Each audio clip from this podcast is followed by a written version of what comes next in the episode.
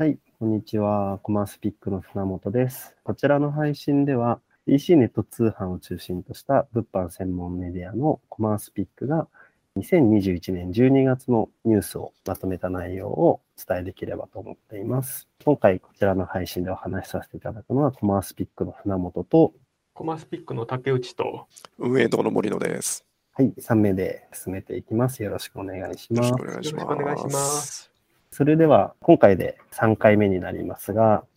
毎度恒例の2021年12月何買いましたかというところでお話を伺っていければと思いまして、森野さんいかがですか？先月何か買われました？先月特に買ってないんですよね。おなんかそのセールとかにあんまり乗っからない性格なので、なんか焦って買うよりも、なんかお得な時に買うよりも欲しい時に買うっていう性格なので、なかなかね、人が買う時には買わないことが多いですね。なるほどですええね。だからお得なものを探すとか、ポイント探すよりも、欲しい時に本当に欲しいのを検索して、うん買った方が満足度が高いっていう。うん。確かにこうつい無駄なものを買ってしまったりすることってありますよね。値段だけだったりお得感だけで見てしまうと。そうなんですよ。やっぱね、あの、お金を使わないのが一番の節約なので。間違いないですね。僕はというと、ちょっとそうですね、必要に迫られてっていうところもあってですね、シャツを買ったんですね。で、今までシャツってそのアイロンをかけるのがすごいめんどくさいんで、嫌だなと思いつつも、どうしても必要になってくる時があってですね。で、昔、形状記憶でアイロンがあんまり必要ないっていうものを買ったんですけど、全然シワになっちゃって、で、あれ？って形状記憶でもやっぱアイロンが必要なんだなっていうふうには思っていて、あくまでもシワになりづらいって書いてあるだけなんで、やっぱ難しいのかなと思ったら、知り合いと話していた時に、完全にアイロンが必要ないっていうノンアイロンシャツっていうのがあるらしくて、これならもしかしたらいいのかなと思って、まあ、いろいろ調べてみたら、まあ、等級があるらしくてシワになりづらい。なんか1級から5級っていうのがあって、マックスが5級らしいんですけども、うんあのそれだったらなんかああいうシワになりづらいのかなと思って買ってきたんですね。はいで、実際買ってきて使ったら本当にシワがならなくてですね、いいなと思ったんですけど、最初買った時ってシャツって畳まれてる状態で買うじゃないですか。その時のシワがずっと残っちゃってるんで、すごい形状記憶力だなとは思って。なんで、口コミサイトとか見たら、一回あのアイロンかけるとあの、うんいいですよって書いてあったんで、そうすればいいのかなとは思ってますね。でもうん、すごいなって。だって最初に畳んだシワがずっと残ってるんですよ、3回洗濯しても。えー、すごいですね。すごいですよ。今ね、形状安定スーツとかありますもんね。うん確かにスーツですらありますもんね。うんそうそうそうそスラックスとか数重ねると線が消えちゃってアイロンかけるのめんどくさいなとかクリーニングめんどくさいなっていうのはあるので、う。そう、うちもあれなんですよ。あの、ファクトリエさんってあるじゃないですか。はい。ファクトリエさんのシャツってそういうのじゃなくてちゃんとしたやつなんですよね。うん。うんで、ちょっとお高めなんで買って、うちの嫁さんにアイロンかけてって言ったら、めんどくさいって一言言われて、そういう家庭の事情があると、なんですかね、ファクトリエさんのシャツ着れなくなるんだなと思って、そっちの形状記憶とか携帯安定になっちゃうんだなってね、実感しましたね。アイロン僕もかけてって言ったら、それ自分でかけてよって言われて、まあそりゃそうだよなと思いながら。ねそう、だから結局そうなるんですよね。うん。わかります。うん竹内さんのそのシャツははい。乾燥もかけるんですか？乾燥は普通に洗濯物をかけてるだけですね。乾燥していいかどうかはちょっとわからないです。基本僕は、そうなんですよ。捨て置きの洗濯機買いたかったんですけど、ドラム式。はい。あの、家の構造上できなくて、外で干しているようにしてますね。なるほど。うんうんで普通のハンガー干しでシワがつかないようなそうです、そうです。形状になってると。うんいけるんですかね？どうなんだろうな？ちょっとドラムはと確認しないとわからないです。僕、形状記憶でドラムで乾燥までやっちゃってますけど、うんうん。シワらしいシワはそんなについてないですね。えーちょっと襟の高いやつ買ってるからっていうのもあると思いますけど。なるほど。まあ僕が最初に買ったシャツは結構昔なんで、その時と比べてだいぶ精度が高まってんのかなっていうふうにはうん思います。そうですね。徐々に物も良くなって、うんいい時代に恵まれてるなっていうところは感じますね。船 本さんは何か買われました？そうですね。僕は最近あのパック T ってご存知ですか ?1 パックの中に何枚か T シャツが入ってるパックティーを買いまして、好きなブランドが新しくパックティー出したよっていうことで買ったんですけども、パックティーって消費者としては、まあ、よく着る好きなブランドの T シャツを一気に安く買えるっていうお得さもありますし、売る側も T シャツって原価、まあ、素材にもちろんよりますけども、そこまで高くないので、それをセット組で販売できるっていうところで客単も上げられるしで、まあ、相互にとって良いあの商品だなっていうところを、そんなこと考えながら、一気に T シャツ6枚買っちゃいました。まだ寒い日続くのになと思いながら。うん、T シャツってば僕はグラニフさんがあのドラゴンクエストとコラボしたシャツを販売してて、まあ、思わず買ってしまいましたね。ドラクエが好きなんですね。はい、そうですね。ま今、あドラクエ RPG が良かった11やってますよ。あ、本当ですか？今更。え今、最新が11ですか、ドラクエ。ドラクエ11ってオンラインのやつでしたっけ？あ、それ10なんで、その次に出たやつですね。ああ。昔ながらのドラクエっぽいやつですね。あそうなんですえ、もう全然ちょっとドラクエはやってないので、ああ、あれか。なんか主人公の髪型がすごいサラサラしてるやつですね。あ僕それそれそれあのやりましたね。そうみんなゲームやってるんですね。いやー確かに結構少し前ですね。なかなか面白いと思うんで。はい。あ、そうか。年末で値引きになったんで、それ買ったんだ。ああ。まさかそこにつながるとは。そうそうそうそう。ちょっと年末で時間ができるんで、うんなんかあの、スプラで溜まってたポイントもあったんで、うんで、それで買ったの、そうそう。思い出した。なかなか、なんか年末年始ゲームのなんかランキングとかやってたりしてて見てましたね。すごいどんどん変わっていくなっていうのをそうそうそうそう。見ました。うん、コラボも認知を広げる上で、どこもかしこもコラボコラボって感じしますね。今 確かに。そうですね。いやというところで、今月のニュースに入っていこうかなと思います。よろしくお願いします。はい。2021年12月というところで、1年間のまとめの調査レポートであったりとか、あの消費トレンドに関するニュースっていうのが結構たくさん出ていたかなと思います。その中でも、とりわけこの1年間で多く聞いたワードとして、Z 世代っていうのが、かなりマーケティング界隈とかでも聞かれていたワードになるんじゃないかなというところで、Z 世代って言われて、具体的にどのあたりの年代かとかってパッと思い浮かべます？なんかミレニアム世代とか、なんかなんとか世代の中の一番若い人たちかなぐらいのイメージですね。そうですよね。そう一応、1990年後半から2000年代ぐらいに生まれた人うんが Z 世代らしくてですね。なんかその次のさらに若い人たちはアルファ世代っていうらしいんですけど、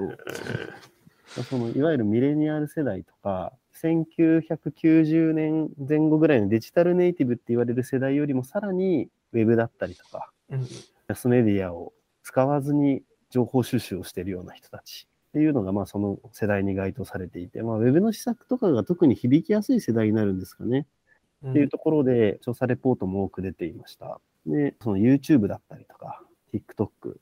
SNS 周りの影響っていうのが、その Z 世代の間にもかなり強いかなっていうのが、調査レポートの結果から分かっています。あれですか、どんな商品とかが流行ってたりとかっていうのは調査レポートに出てたんですかね。そうですね。今回だと、地球グミ、ああ、あれか。うんはい、がかなり人気だったみたいでして、地球グミって食べたことあります？食べたことはないですね。うん。結構人気らしくて、うんうんうん。僕も娘とゲームセンターとかに行くと、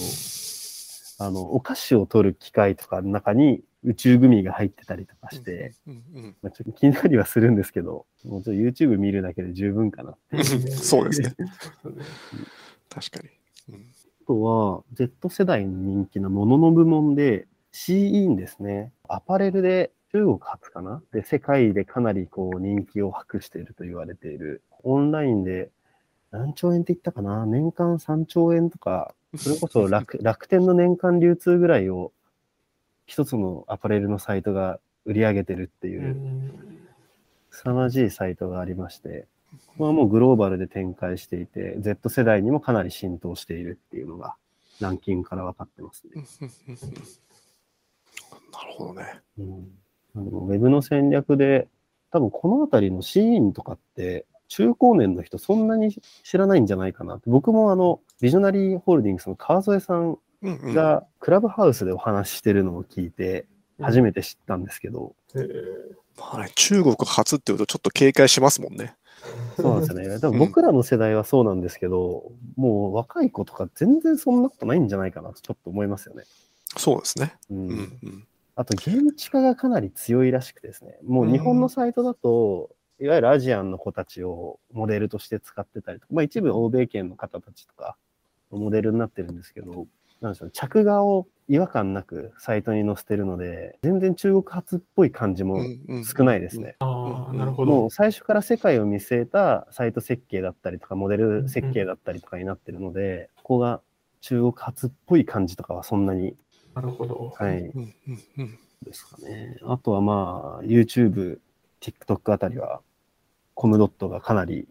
人気を博した1年間だったんじゃないかなと。っていうところですかね。ちょっと Z 世代周りは。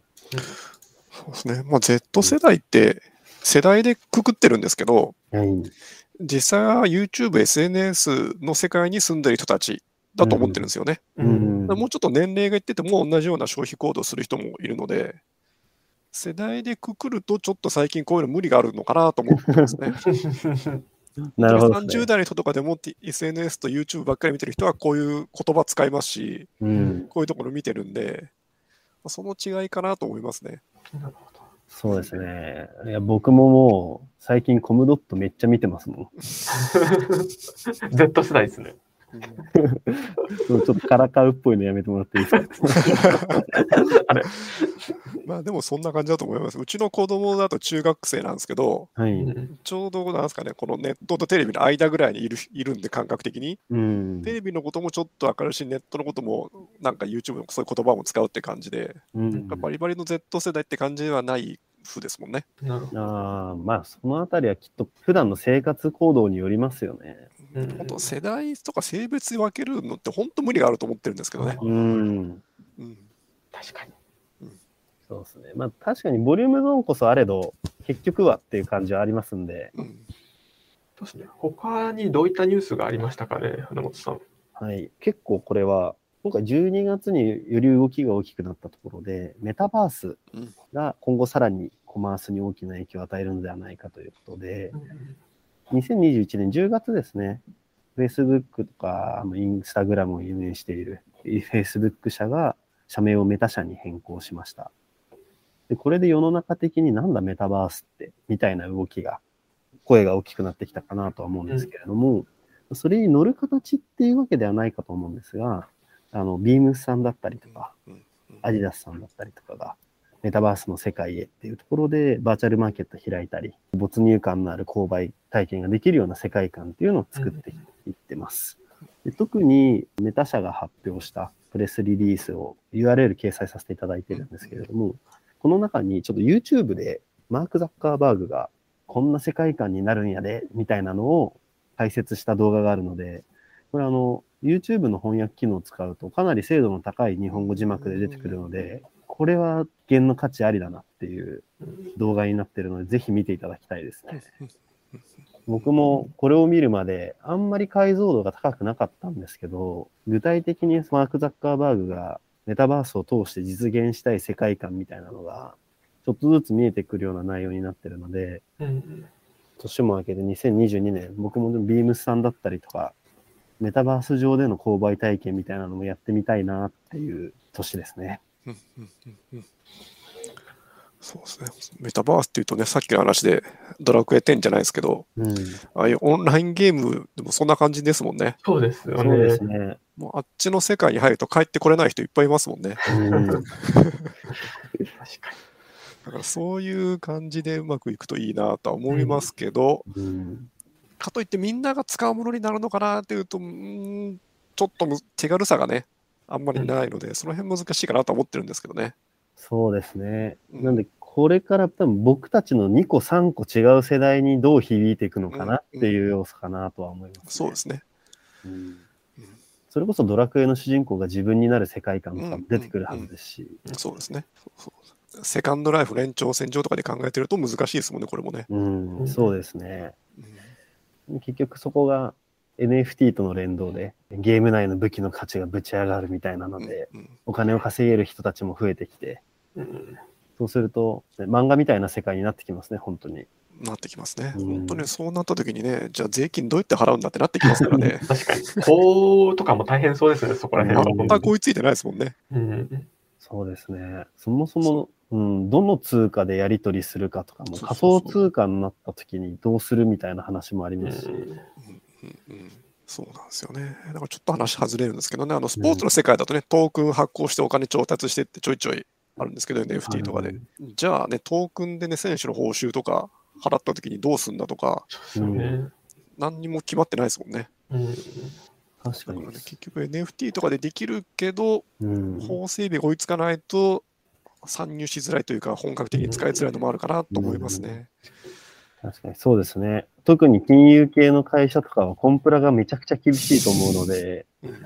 したいのに参入できないジレンマみたいなのを感じてるのはありそうですね。そうですよね。なんかね、急に儲けたと思ったら、もう税金で後からとんでもなく取られるとかありそうですからね。うんなんか、そういう時期あった気がするな。そうですね。送り人が一回現金化してまた買い直して下がった後に課税が来て、すごく大変な目にあったみたいな話ありましたね。そうですよね。僕なんか、はい。見見た気がする。そう、だからね、その辺はどこまで突っ込むかですよね。うんとはいえ、メタバース自体が、ねメタ社がかなりゴリゴリに力を入れている領域ではあるので、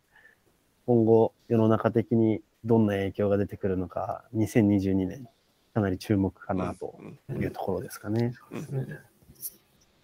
はい、で、今月最後のトピックですが、2021年メルカリが簡単にネットショップを作れるよっていうことで、メルカリショップスを立ち上げました。で、メルカリショップスアワード2021年っていうのが発表されまして、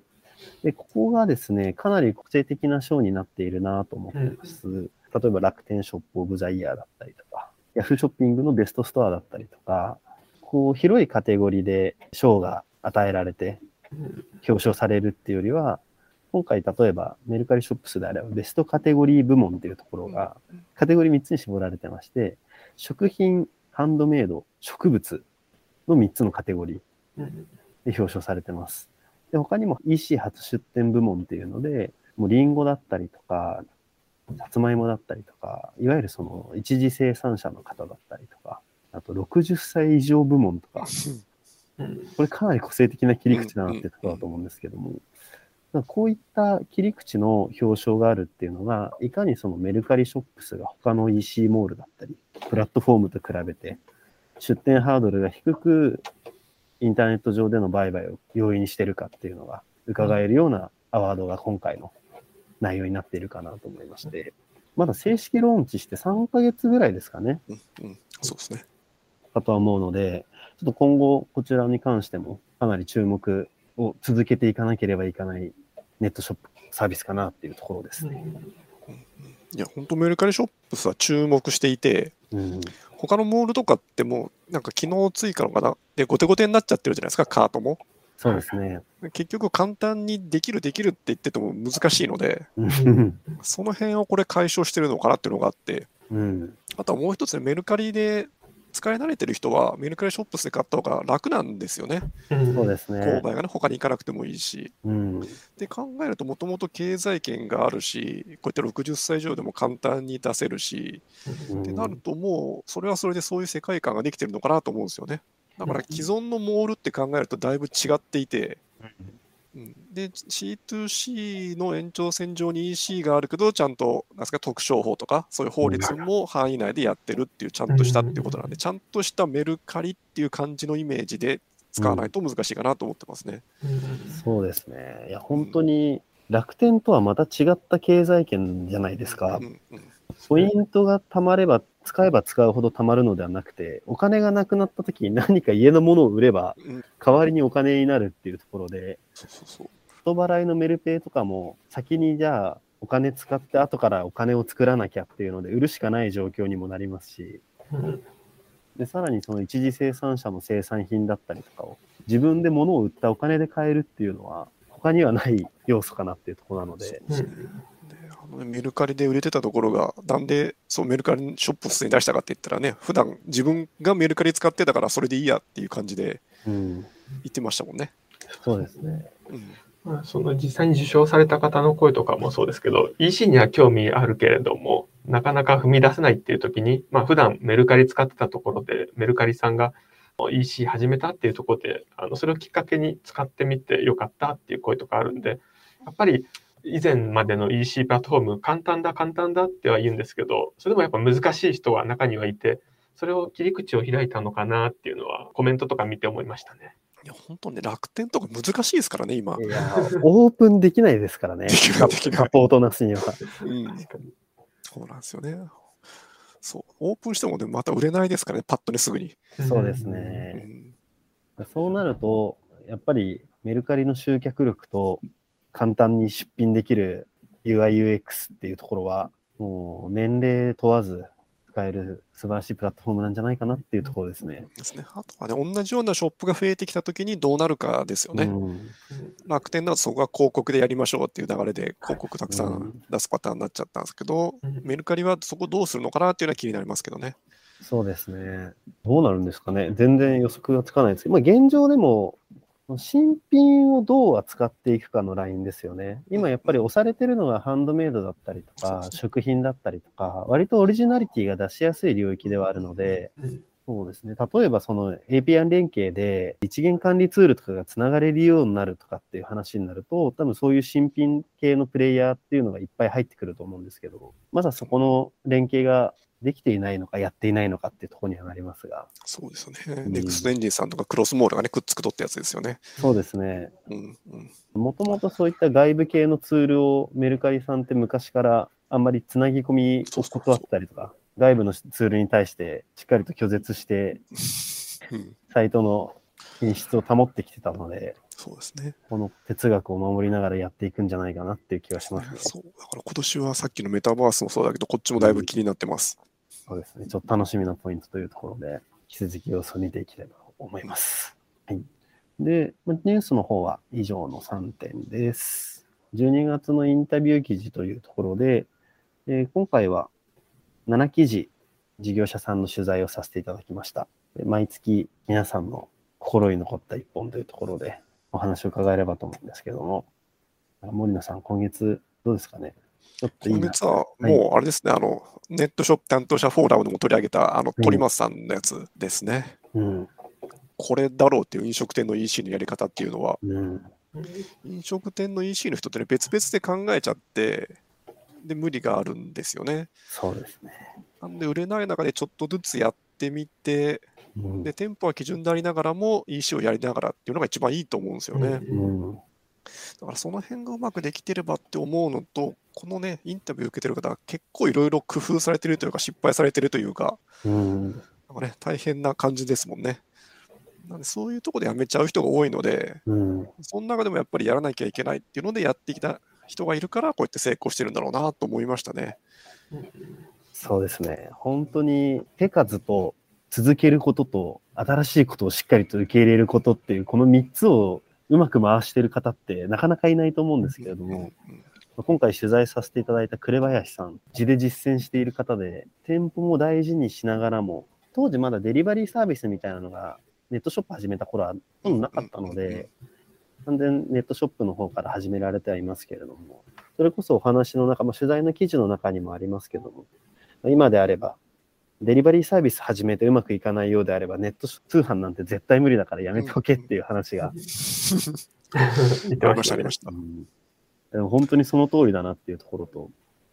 あと、お話伺っていて、確かになっていうところは、やっぱりその老舗だから変わらないんじゃなくて、老舗を守り続けるために新しいことを常にやっていかないといけないんだっていうところは、長い歴史を守っているからこそ出てくる発言だなっていうところで、非常に感銘を受けましたね。いや本当そうですよね。うんでも本当日用品とか食料品って送料出してまで買うものってよっぽど特別感があるので、うんうんじゃあ地場の店からで買わないですもんね、よっぽど。そうですね。そうするとやっぱデリバリーとかやってみてうまくいかなかったり、EC もダメっていうのは本当わかりますね。うんうん。そうですね、地元の証券を大事にできないのに、全国をどう相手にしていくんだっていうところは、まず顔の見えるお客さんからは、これ飲食店に限らず、小売店の方もそうですし、皆さん同じことはやっぱり共通しておっしゃってますね。うんうんそうでですね。ね。しかも店長のあの栗林さんも地域のコミュニティそうすごい大事にされていたりとか、あと SNS とかの投稿も地域に関することを投稿したりとかっていうのをおっしゃってましたね。うん大事、大事、本当に大事。EC だからって全国相手にしてもね、全国相手にそんな量さばけるわけじゃないし、じゃあね、東京のね、おお店とかと張り合えるのかっていうね、一流店とかと、それは無理なんで、うんじゃあやっぱ既存のとこからってなりますからね。うんそうですね。そうですねここはもう本当に2021年ピカイチなんじゃないかぐらいのいい取材をできた ところだったかなと、まあちょっと自負をしてます、はい。竹内さんどうでしたか？そうですねあの。自分が取材したっていうのもあるんですけど、心に残ったところで言うと、ボタニストをなどを手掛けてる INE さんの物流責任者の方が語っているデータ活用の方法っていうのが、個人的にはすごい心に残った感じですね。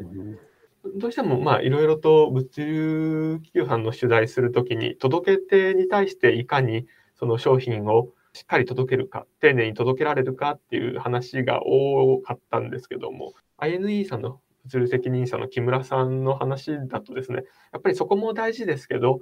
自社の中の販売部門の方だったりとかっていうところもしっかりと目を向けなくちゃいけなくてそこのつなぎをするのが物流のお仕事だっていう話をされてました。で具体的に言うと在庫が残り少ないとかあといつもより商品の売れ行きが変わっていたりした場合にいち早くあの販売部の方たちにアラートをすることで考えるゆとりを持たせるマーケティングの余裕を持たせるっていうところを大事にしているっていうところがですね。そっち目線も必要なんだ。そこを意識されてる方ってあの多くはないのかなとは思っててそこであの非常に僕はだから INE さんここまで上がってきたんだなっていうふうには思ってましたね。うんで取材の中でですねその面白かったのがもともと今は結構ボタニストシャンプーがすごいあの伸びていると思うんですけどもともとここが伸びてるってあの物流のデータを見る前は分かんなかったらしくてですねえっと物流データを見るようになってからあれ？シャンプーがすごい伸びてるっていうふうなことが分かったらしいんですよ。それまではなんかスムージーをあのメインで売ってたそうですね。はい。こういうあの物流とか出荷の担当者って、あの売れ筋ものすごく知ってるんですよ。うちのお客さんでも EC やってる人がいるんですけど、はい。なんか本当に今これが売れてるとか、こういう売れ方とこういう買い合わせをするとか。むちゃくちゃ知ってるんですけど、それがすごい、なんですかね、重要なことだってあんまり気づいてなくって、うんう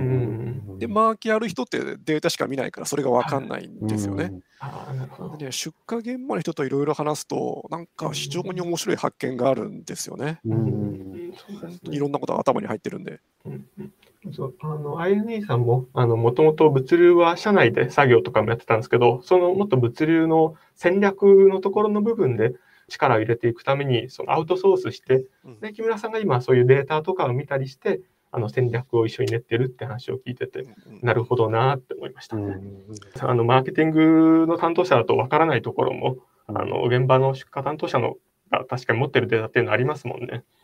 あとね、マーケの担当者が、あのね、在庫とか見ずに勝手にね、反則計画組んでねう、ん。商品ないとかね、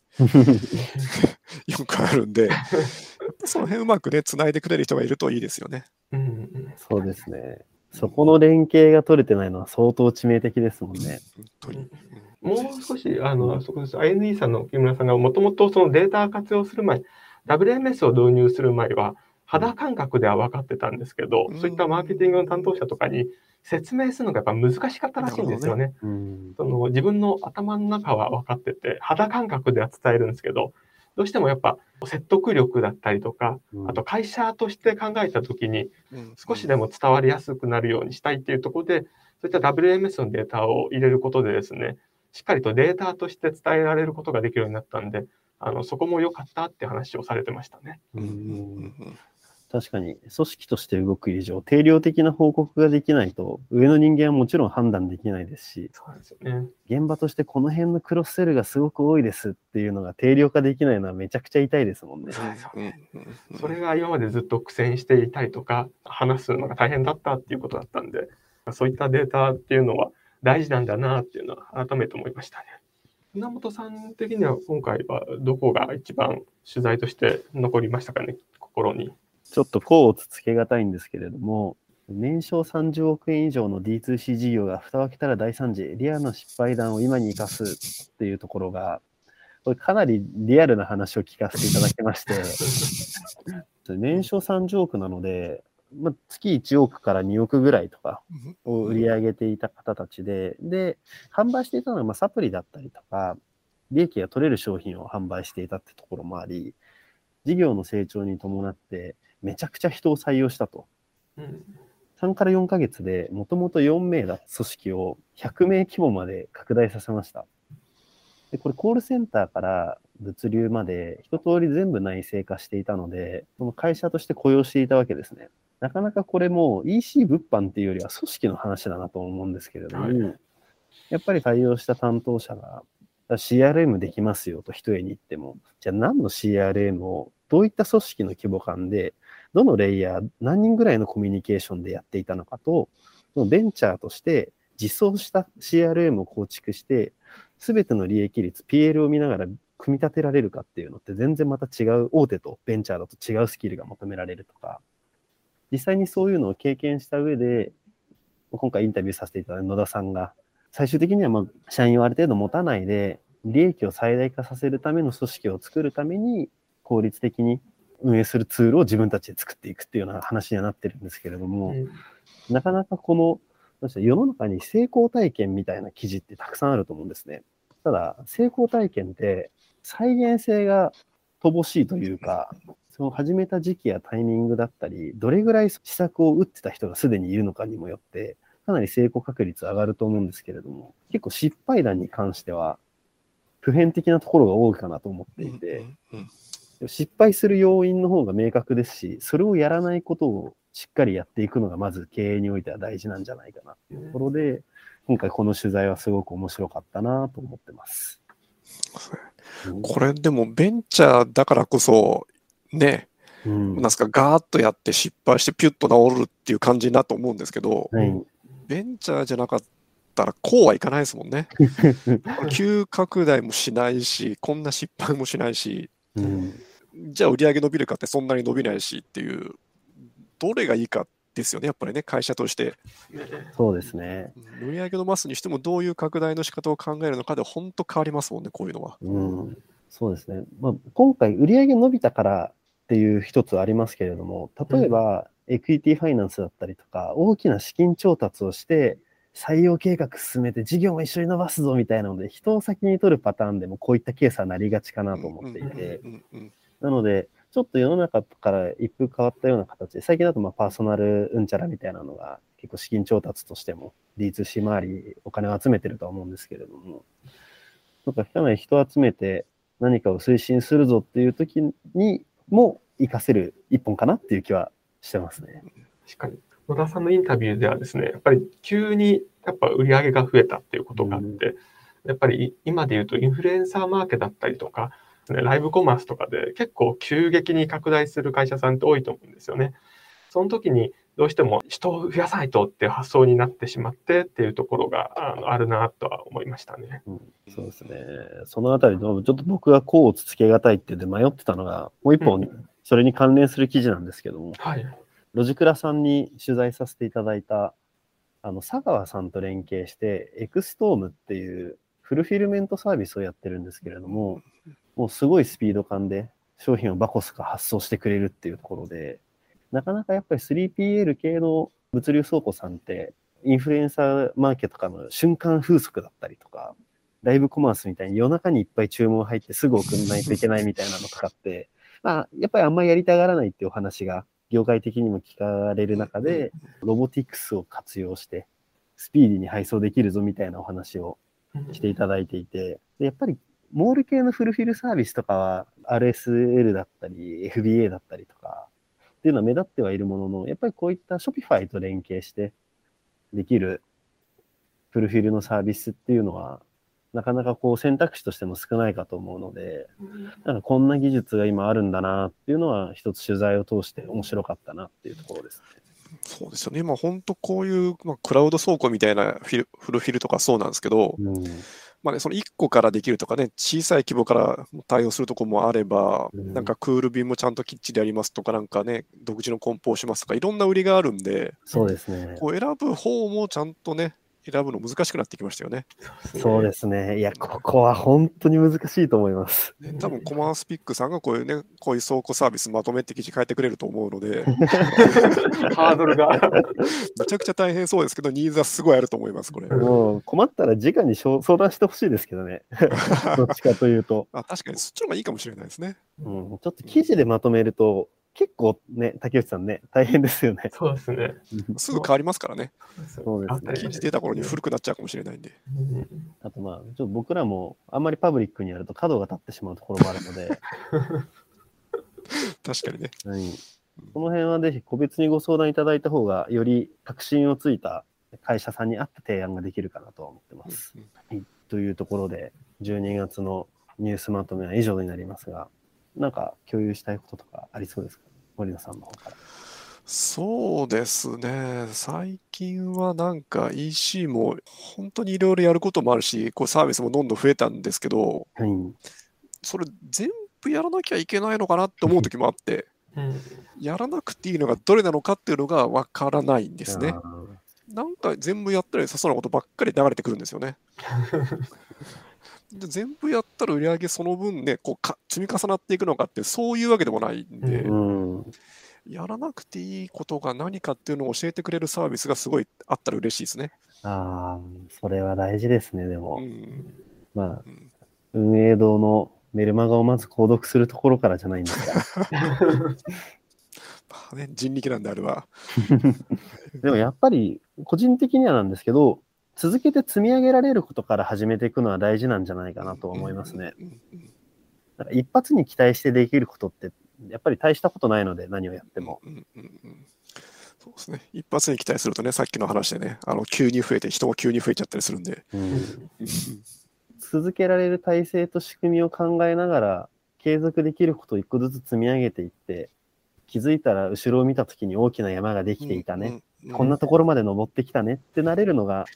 まあ、ちょっと自分たちへの戒めでもありますが、大事かなと思いますそうで。すね。というところで、2021年12月のニュースまとめを締めさせていただければと思います。今回は皆さんお付き合いいただきましてありがとうございました。ありがとうございましたあ。りがとうございました。ではまたよろしくお願いし。ます